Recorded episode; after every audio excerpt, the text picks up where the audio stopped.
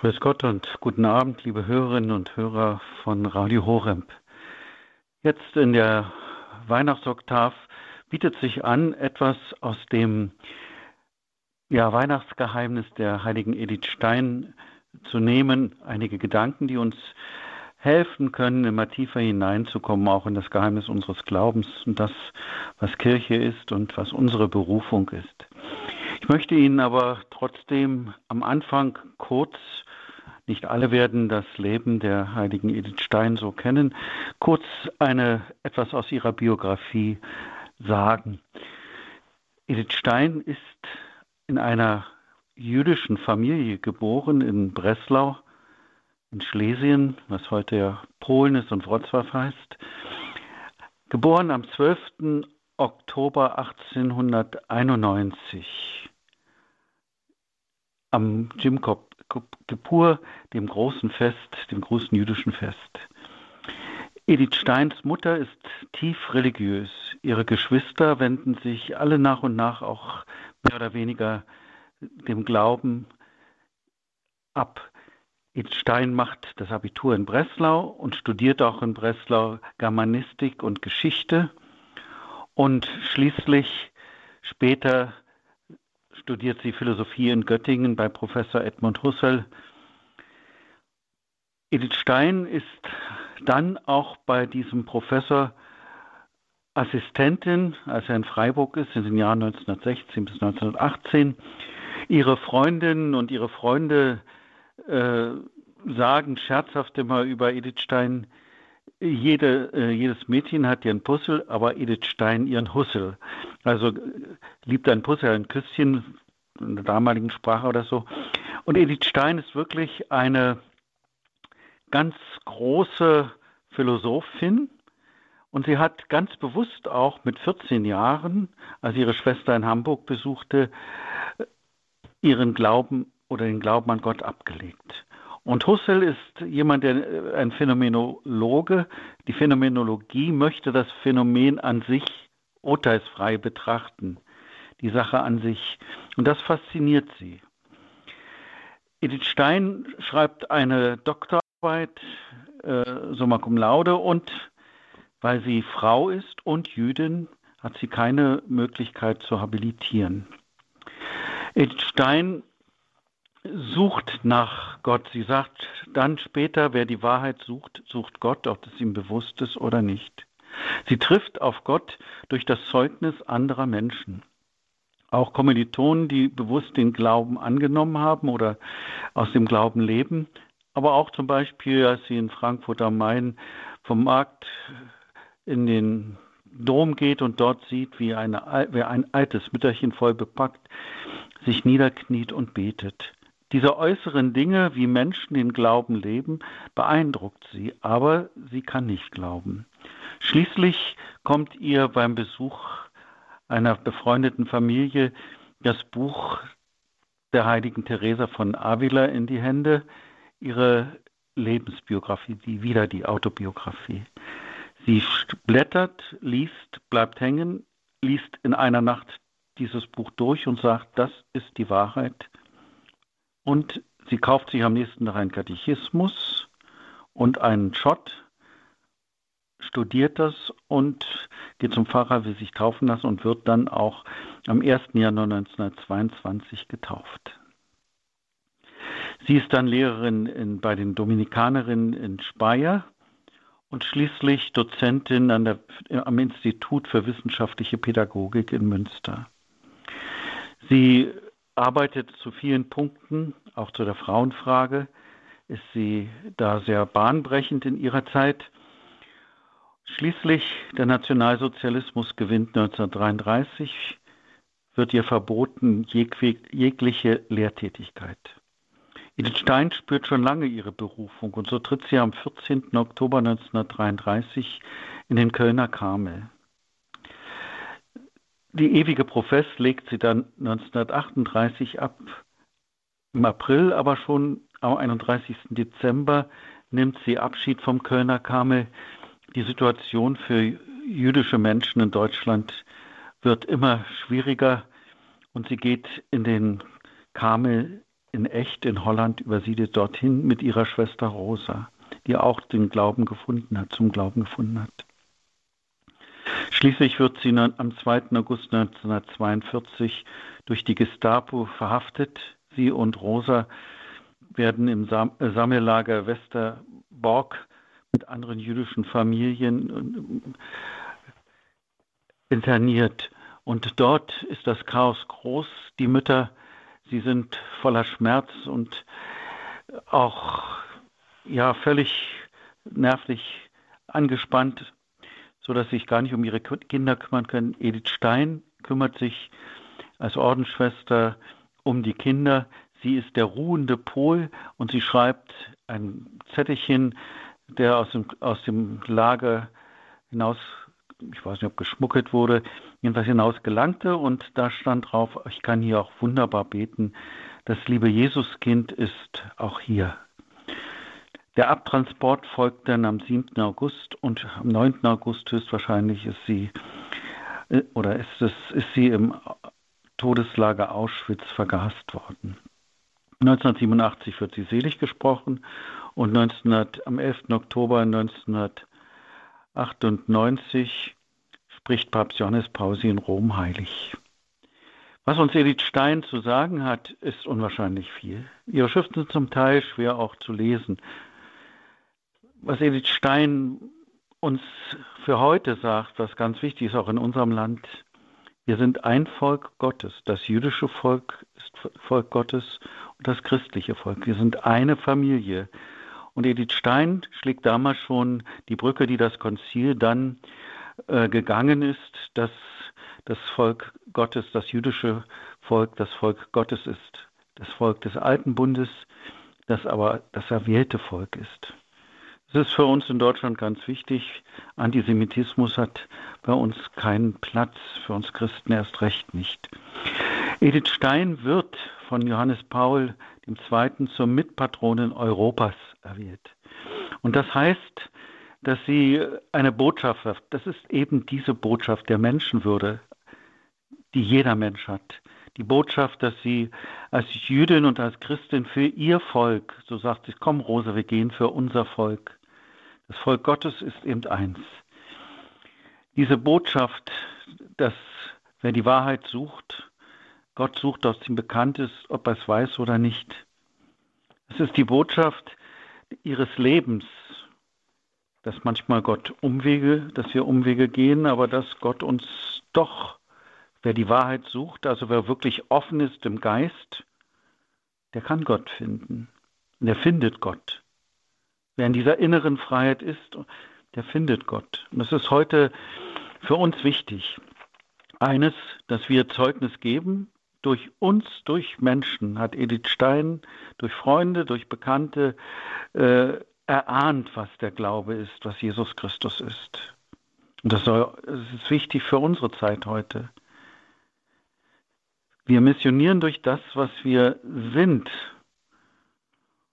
und das andere, diese Offenheit und Weite des Geistes bewahren, immer auf der Suche sein nach der Wahrheit, auf der Suche sein nach der Wahrheit unseres Glaubens, nach der Wahrheit unseres Lebens. Das zu Edith Stein, das ist ihre kurze Biografie. Das Weihnachtsgeheimnis ist ein kleines Heftchen, das, das man noch bekommen kann. Da sind einige Vorträge drin, die sie gehalten hat. Das sind ein, ein, drei Vorträge sind das. Edith Stein betont im Weihnachtsgeheimnis die Gefolgschaft des menschgewordenen Gottessohn. Der Stern von Bethlehem, sagt sie, ist ein Stern in dunkler Nacht, auch heute noch. Und das trifft für unsere Zeit ja genauso zu. Auch heute noch. Friede auf Erden, denen, die guten Willens sind. Und sie sagt aber, nicht alle sind guten Willens. Das Geheimnis der Menschwerdung und das Geheimnis der Bosheit gehören zusammen. Das ist eine Erfahrung, die Heilige Schrift uns überliefert. Wir sehen es ja, als die Sterndeuter nach Israel kommen und in, nach Jerusalem und wo ist der neugeborene König?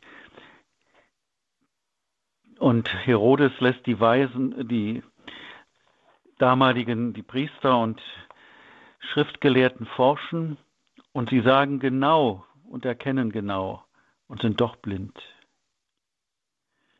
Aber die Weisen, eben in dieser Offenheit, in dieser Weite, sie folgten dem Stern. Und wir sehen ja, Herodes, die Angst, Macht zu verlieren, auch heute Macht, und dadurch kommt es zum Kindermord. Also Geheimnis der Menschwerdung, dass Gott in Liebe sich auf diese Erde gibt, in unsere Hände. Aber dass diese Liebe eben nicht alle umgreift. Und die Finsternis, so haben wir es in diesen Tagen gehört, hat es nicht ergriffen, hat es nicht begriffen. Und trotzdem, das Jesuskind streckt uns seine Hände entgegen. Lichtgestalten, die drei Könige, ihnen gegenüber steht die Nacht der unbegreiflichen Verhärtung und Verblendung. Sie schreibt dazu, die Schriftgelehrten, die Ankunft, Auskunft geben können über Zeit und Ort, da der Heiland der Welt geboren werden soll, die aber kein Lasst uns nach Bethlehem gehen daraus ableiten. Der König Herodes, der den Herrn des Lebens töten will. Von dem Kind in der Krippe scheiden sich die Geister. Er ist der König der Könige und der Herr über Leben und Tod. Er spricht, sein Folge mir, und wer nicht für ihn ist, ist wider ihn. Er spricht das auch für uns und stellt uns vor der Entscheidung, vor die Entscheidung zwischen Licht und Finsternis. Er stellt uns vor die Entscheidung zwischen Licht und Finsternis. Und so ist das Weihnachtsfest ein besonderes Fest jedes Jahr. Jedes Jahr ganz bewusst an der Krippe für uns immer wieder diese Entscheidung zu treffen. Edith Stein zeigt sehr gut auf, dass das Fest der Geburt unseres Herrn verwurzelt ist mit dem, was Kirche ausmacht und was Kirche ist, was Leib Christi ist, zu dem wir gehören. Und da kommt es ganz wesentlich auf mich an, auf jeden Einzelnen. Einer von uns hatte das Band der Gotteskindschaft zerrissen, schreibt sie, einer von uns musste es wieder knüpfen und Sühne zahlen. Eins mit uns. Das ist das Wunderbare am Menschengeschlecht, dass wir alle eins sind. Er aber kam, kam um einen geheimnisvollen Leib mit uns zu sein. Er das Haupt und wir seine Glieder. Sie sagt, legen wir unsere Hände in die Hände des göttlichen Kindes, sprechen wir unser Ja zu seinem Folge mir, dann sind wir sein und der Weg ist frei, dass ein göttliches Leben auf uns übergehen kann. Hier wird ganz deutlich, das Folge mir, das, was ich als Einzelner, jeder von uns sprechen muss, die Hingabe an den Herrn. Die Selbsthingabe, fiat voluntas tua, ich bin die Magd des Herrn, sagt Maria. Und da, wo sie sagt, ich bin die Magd des Herrn, kommt der Heilige Geist über sie, Christus wird in ihr Mensch.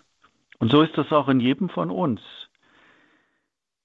Ich bin bereit, siehe Herr, damit der Heilige Geist in uns die Kraft hat, damit wir immer mehr uns lösen von dem Alten, von dem alten Denken, von dem alten Menschen, dass wir Menschen der Liebe werden, dass wir Menschen werden, die klar denken und die das Gute tun und sich immer wieder bemühen, auch Gutes zu denken.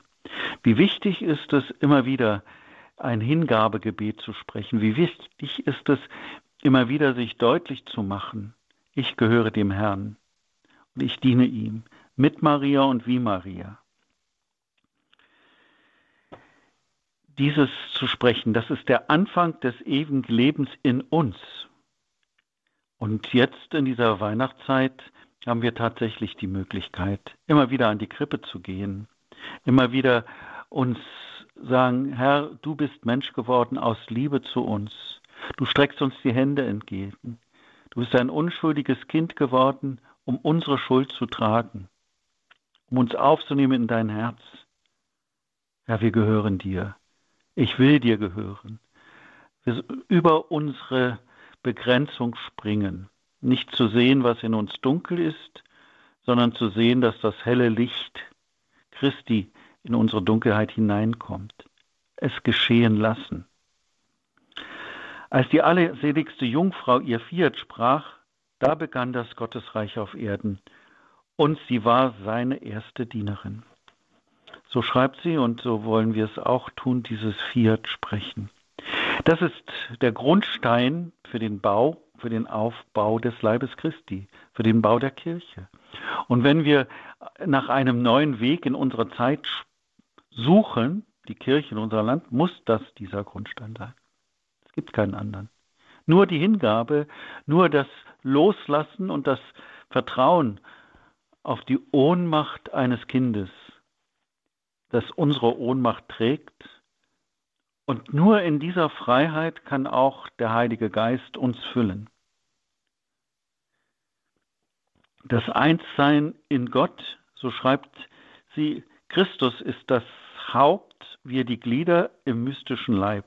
Dann stehen wir zueinander wie Glied zu Glied und wir Menschen miteinander sind eins in Gott, ein göttliches Leben. Das ist Kirche. Jeder Einzelne, der dieses Jahr spricht, jeder Einzelne, der aus dieser Hingabe lebt und mit ganzem Herzen, mit ganzer Kraft, trotz unserer Schwächen, und alles, was in uns ist. Also unsere Sehnsucht. Dann baut sich Kirche. Dann baut der Leib Christi. Dann wird gebaut. Dann ist Aufbau da.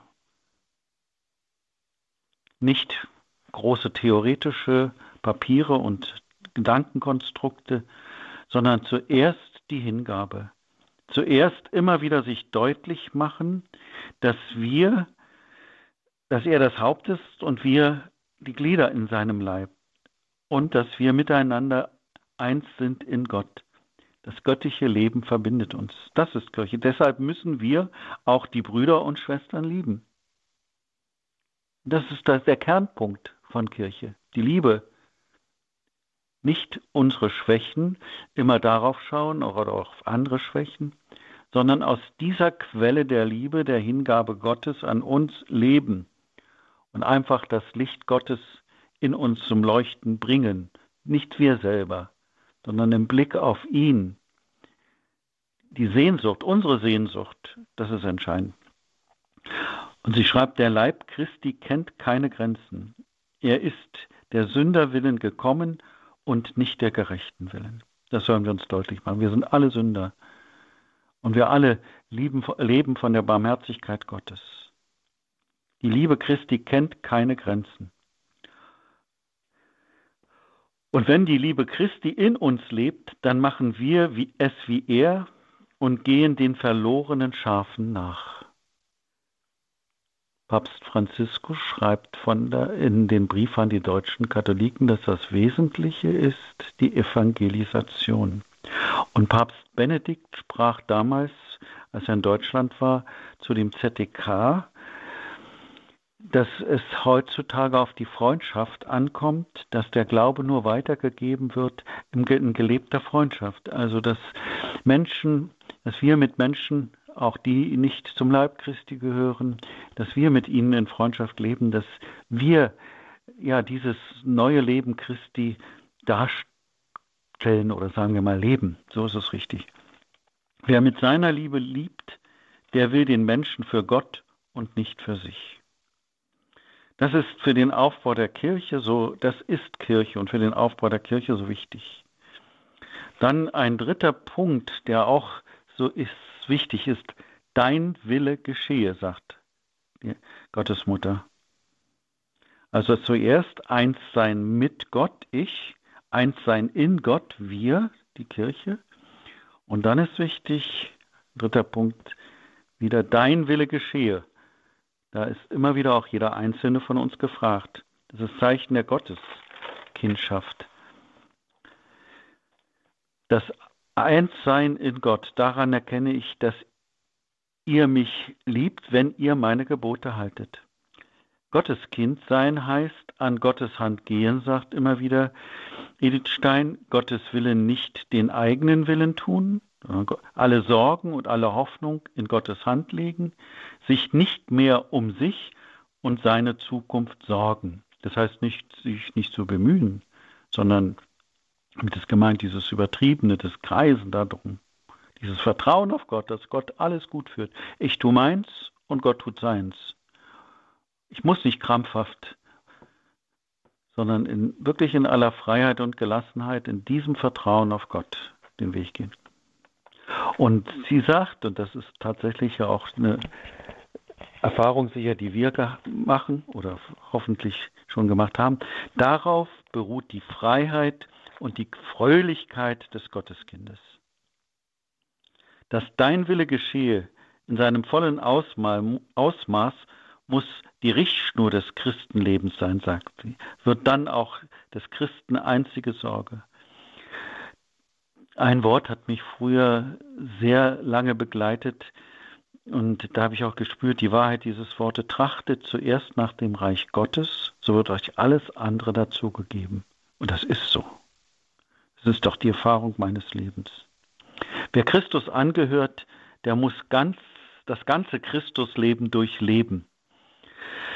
Das ist jetzt etwas, äh, da wird sie, da wird es, sage ich mal, für uns alle schwierig. Aber es ist auch eine tiefe Wahrheit, die sie da anspricht. Und da kommen wir jetzt zu dem Krippe und Kreuz auch. Er muss zum Mannesalter Christi heranreifen. Er muss einmal den Kreuzweg antreten nach Gethsemane und Golgatha. Das Kreuz gehört zu unserem Leben. Das wissen wir alle. Natürlich wollen wir möglichst nicht das Kreuz, aber es ist, das Kreuz ist eine Realität, weil die Bosheit in dieser Welt eine Realität ist, weil Licht und Dunkel eine Realität sind. Deswegen gehört das Kreuz in jeden in jedes Leben, ob Christ sein oder nicht. Kreuz hat auch immer etwas mit Bosheit zu tun. Jesus ist ans Kreuz geschlagen worden, nicht aus Liebe, sondern aus Bosheit. Aber Kreuz hat auch immer etwas mit Liebe zu tun, weil Christus gezeigt hat, dass die Liebe alles überwindet. Sie schreibt, und alle Leiden, die von außen kommen, sind nichts im Vergleich zu der dunklen Nacht der Seele, wenn das göttliche Licht nicht mehr leuchtet und die Stimme des Herrn nicht mehr spricht. Gott ist da, aber er ist verborgen und schweigt. Das sind auch Erle oder Erfahrungen aus dem geistlichen Leben. Und viele von uns, immer wieder erlebe ich das auch, dass Menschen sagen, ich kann nicht mehr beten, ich kann nicht mehr glauben, es ist alles dunkel. Äh, man fühlt sich als Sünder, aber dabei ist, und als Versager vielleicht auch, aber dabei ist das ein geistlicher Weg. In dieser dunklen Nacht der Seele, wo wir auch nicht spüren, wo alles dunkel ist, kommt es auf die Treue und auf die Liebe an. Das ist die Zeit des Formens.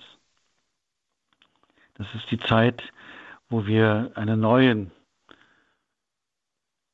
Weg beginnen, den er mit uns geht. Gott ist da, aber er ist verborgen. Leiden und sterben muss jeder Mensch, aber wenn er lebendiges Glied am Leib Christi ist, dann bekommt sein Leiden und Sterben durch die Gottheit des Hauptes erlösende Kraft. Und das ist sicher auch der Grund, warum alle Heiligen nach Leiden verlangt haben. Und darum dein Wille geschehe auch und gerade darum in der dunkelsten Nacht. Das Leiden erlösende Kraft hat, die Dunkelheit. Zunächst einmal, dass es uns verändert, dass es uns feinfühliger macht, sensibler, empathischer und dass wir immer wieder auch dass in dieser Zeit des Gebetes eine viel größere Kraft haben, als wir vermuten oder als es uns bewusst ist. Die und die Kraft unseres Gebetes, die Fürbitte, unsere Fürbitte. Dein Wille geschehe. Und dann, wenn wir keine Gewissheit mehr haben, was Gottes Wille von uns verlangt, er kennt unsere Natur, er rechnet mit ihr und hat uns darum alles geschenkt, was uns helfen kann, ans Ziel zu kommen. Und was uns helfen kann, ans Ziel zu kommen, das nennt Edith Stein auch in ihrem Weihnachtsgeheimnis. Je tiefer die Seele mit Gott verbunden ist, je restloser der Gnade hingegeben, desto stärker wird ihr Einfluss auf die Gestaltung der Kirche sein. Umgekehrt, je mehr eine Zeit in die Nacht der Sünde und Gottes versunken ist, desto mehr bedarf sie der gottverbundenen Seelen.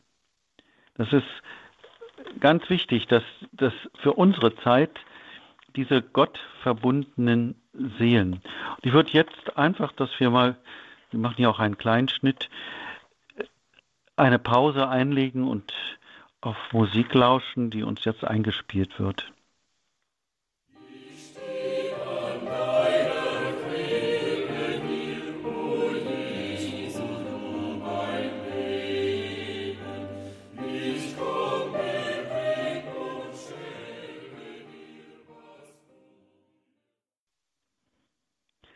Liebe Hörer und Hörerinnen, haben wir noch Mitte, uns auf seinen Wegen zu halten, wenn das innere Licht erlischt? Er hat uns alles geschenkt, was uns helfen kann, ans Ziel zu gelangen. Sicher, zuerst einmal ist es das Gebet. Edith Stein verweist immer wieder darauf hin und sagt, dem, den man Umgang pflegt, der prägt ein. Um ein ganzes Menschenleben mit göttlichem Leben zu durchdringen, genügt es nicht einmal im Jahr vor der Krippe zu knien und sich von dem Zauber der heiligen Nacht gefangen nehmen zu lassen. Dazu muss das ganze Leben lang in täglichem Verkehr mit Gott stehen, auf die Worte hören, die er gesprochen hat und die uns überliefert sind, und diese Worte befolgen. Vor allen Dingen beten, wie es der Heiland uns selbst gelehrt hat. Bittet und ihr werdet empfangen. Also immer wieder auch in diesen Dunkelheiten, die uns erreichen oder da, wo wir es schwer im, im Glauben haben, sich dieses Gebet, sich ins Gebet flüchten, mit ihm sprechen, ihm unsere Sorgen anvertrauen und uns immer wieder bewusst in die Gegenwart Gottes zu stellen, auch wenn es dunkel ist. Sie sagt, und wer täglich von Herzen sein Herr, dein Wille geschehe spricht, der darf wohl darauf vertrauen, dass er den göttlichen Willen auch da nicht verfehlt, wo er keine subjektive Gewissheit mehr hat. Und dann natürlich, Christus hat uns ja nicht als Weisen zurückgelassen. Er hat seinen Geist gesandt. Er hat seine Kirche gegründet, die vom Geist Gottes geleitet wird. Er hat seinen Stellvertreter eingesetzt, betont sie durch deren Mund sein Geist in Menschenworten zu uns spricht. Er hat in ihr die Gläubigen zur Gemeinschaft verbunden und will, dass einer für den anderen einsteht. So sind wir nicht allein. Wo das Vertrauen auf die eigene Einsicht und selbst das eigene Gebet versagt, da hilft die Kraft des Gehorsams und die Kraft der Fürbitte. Das ist ein ganz wesentlicher Punkt die Kraft des Gehorsams. Gott hat uns alles gegeben. Wir leben in der Kirche. Äh, die Kirche äh, hütet den Glauben. Die, Kirche hat einen, ein Haupt. Das ist der Papst, die Einheit der Papst, mit Papstbischöfen, die Einheit in der Kirche. Wir wissen, wie schwer das in unserer Zeit ist. Aber es ist ein Schutzraum, dass wir die Eucharistie haben, dass wir die Gemeinschaft der Gläubigen haben, dass wir eine klare Richtung immer wieder bekommen. Und das hängt natürlich auch ein Stück an unserem Vertrauen und Glauben ab, dieses so anzunehmen. Wer mein Fleisch isst und mein Blut trinkt, hat das ewige Leben, also auch die Eucharistie. Das Wort haben wir gehört, das Wort im Johannesevangelium, das Wort ist Fleisch geworden. Es ist Fleisch geworden in Bethlehem und es wird immer wieder Fleisch in der Eucharistie. Das tägliche, die Eucharistie, das tägliche, die Möglichkeit für viele auch täglich den Leib Christi zu empfangen. All diese Dinge sind für uns, sind uns gegeben für uns. All diese Dinge, die Sakramente, die Gemeinschaft der Kirche, wie vorhin schon mal aufgezeigt, sind Dinge, die für uns da sind. Nun haben, feiern wir auch bald das Fest der heiligen drei Könige. Das wird auch wieder deutlich für Weihnachten, äh, wie wichtig das ist, je tiefer, weil Gott die Wahrheit ist und weil er sich finden lassen will von denen, die ihn von ganzem Herzen suchen, mussten die Weisen früher oder später, musste ihnen der Stern aufleuchten, der ihnen den Weg zur Wahrheit zeigte. Da schreibt Edith Stein, aus ihrer eigenen Erfahrung, je tiefer eine Seelung mit Gott verbunden ist, je restloser der Gnade hingegeben, desto stärker wird ihr Einfluss auf die Gestaltung der Kirche sein. Vorhin schon angedeutet. Die drei Weisen, auch wieder ein Punkt, der uns deutlich macht, das Geheimnis von Weihnachten. Und so stehen sie jetzt vor der menschgewordenen Wahrheit. Die Weisen, die den Stern sehen, die sich auf dem Weg machen, die alles hinter sich lassen und die dann an der Krippe sind. Sie sinken vor ihm anbetend nieder und legen ihre Kronen zu Füßen, weil alle Schätze der Welt nur ein wenig Staub sind im Vergleich zu ihr. In ihnen lebt ein reines Verlangen nach Wahrheit, das nicht Halt machte vor den Grenzen ihrer eigenen heimischen Tradition und Lehre und Überlieferung. Mit Edith Stein auf dem Weg zur Krippe, das heißt doch auch dem auf dem Kontext ihres Lebens, auf dem Weg zur Wahrheit, auf dem Weg der Suche. Und wer auf dem Weg der Suche ist, der ist in seinem Denken nicht festgefahren. Dessen Geist ist offen und weit. Das sehen wir an den heiligen drei Königen und auch eben an Edith Steins Leben. Enge und Rechthaberei haben dort keinen Platz. Wer Weihnachten feiern will, dem muss dieser Stern der Wahrheit aufleuchten, der muss sich auf den Weg machen und Edith Stein beschreibt das eben wunderbar. Doch wie sieht es damit in unserem Leben aus? Wo stehe ich? Sehe ich den Stern leuchten oder ist, mir, ist mir alles, in mir alles dunkel? Ist mein Kopf und sind meine Augen nur noch nach unten gerichtet auf das Stück Erde, auf dem wir leben, auf dem ich stehe? Fehlt mir der Blick nach oben? Mir passiert es manchmal auf der Straße, dass ich Leute sehe, die nur noch am Smartphone hängen, ganz unten gebeugt, nichts mehr wahrnehmen. Manchmal bleibe ich stehen weil ich denke, ich weiß nicht, wohin ich ausweichen soll. Und dann plötzlich gibt es einen Ruck, sie schauen nach oben. So gefangen in sich suche ich das Leben, das wirkliche Leben, das Verlangen nach Wahrheit. Wer oder was ist mir Stern der Hoffnung, Stern, der mir den Weg wie den Weisen zeigt? Ist der Stern, ist es der Stern für Bethlehem? Wir brauchen heute Menschen, die Sterndeuter Menschen, die noch einem Stern, nach dem Stern der Hoffnung fragen. Keiner wird richtig Weihnachten feiern können, der nicht das reine Verlangen nach Wahrheit im Herzen trägt. Die warme und herzliche Umarmung des menschgewordenen Gottes erfährt der, der die Grenzen, wie Edith Stein schreibt, die Grenzen heimischer Lehren und Überlieferungen durchbricht. Das heißt, gleicht euch nicht dieser Welt an, handelt nicht nach den Normen und Vorstellungen dieser Welt, sondern wandelt als Kinder des Lichtes. Gott will unsere Alltäglichkeiten, unsere falschen Denk- und Lebensgewohnheit, Lebensweisen durchbrechen, unsere oft ungerechten Umgang miteinander. Das alles feiern wir an diesem Weihnachtsfest. Ist das reine Verlangen nach Wahrheit in uns? Wenn diese Sehnsucht nicht in uns ist, wird uns der Stern, der uns den Weg zur Wahrheit zeigt, nicht leuchten. Es liegt an jedem Einzelnen. Jeder muss sich entscheiden.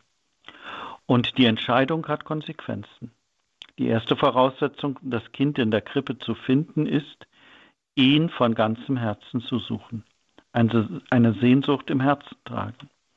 Das zweite, dann kann Gott uns früher oder später manchmal, jeder hat seine Zeit, um die Wahrheit zu finden und seinen Weg zu finden, dann kann Gott uns den Weg zur Wahrheit zeigen und die Augen öffnen für die menschgewordene Wahrheit in der Krippe für Jesus Christus.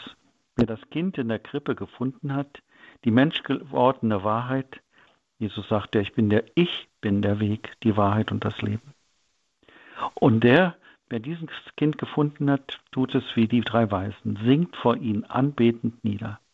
Die Konsequenz des Findens ist Anbetung, ist das Niederknien. Und wie wichtig ist das, wenn wir dieses Zeichen setzen? Manchmal machen ja Menschen, die in die Kirche kommen, nicht mal eine Kniebeuge mehr. Aber wenn wir dieses Zeichen der Anbetung, des Niederkniens, der Ehrfurcht vor Gott, wenn wir dieses Zeichen setzen, Viele Menschen kommen in die Kirche, reden, setzen sich ohne ein Gebet, erlebe ich oft, und reden über belanglose Dinge. Die drei Weisen, die drei Könige, die drei Weisen aus dem Morgenland legen ihre Kronen zu Füßen, weil alle Schätze der Welt nur ein wenig Staub sind im Vergleich zu ihr. Das ist die Erkenntnis, dass Gott allein genügt. Das ist die kostbare Perle im Acker, die man gefunden hat. Alles andere wird zweitrangig. Mich, meine Talente, mein Reichtum lege ich zu Füßen des, der menschgewordenen Weisheit, zu Füßen Jesu. Ich habe ihn gefunden. So schreibt Edith Stein. Das göttliche S, also das göttliche Kind, Anmerkung, streckt die Hände aus nach unseren Gaben.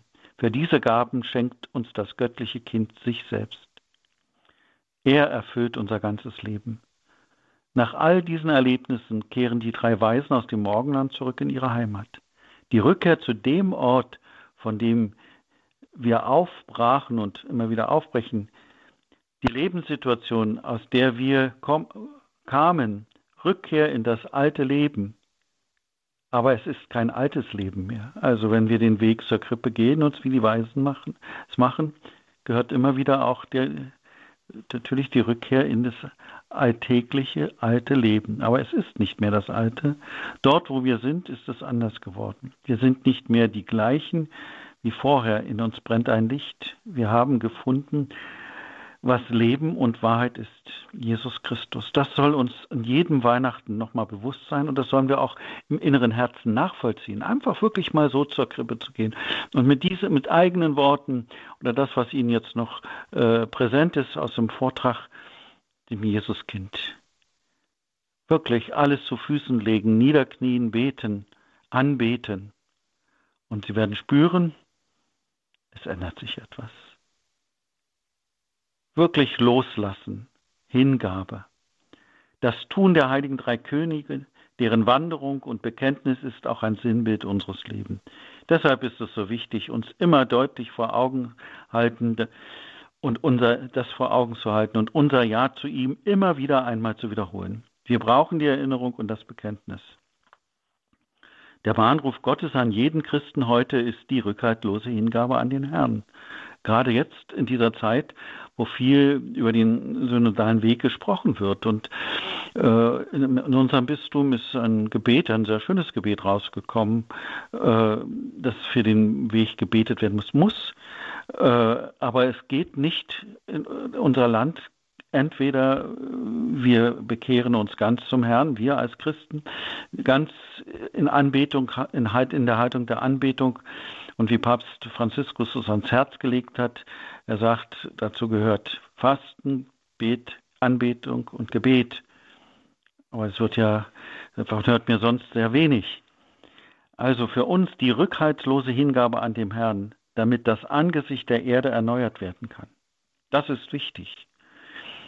Und alles andere ist zweitrangig. Das ist das Erste, wie, es vorhin, wie ich es vorhin ausgeführt habe.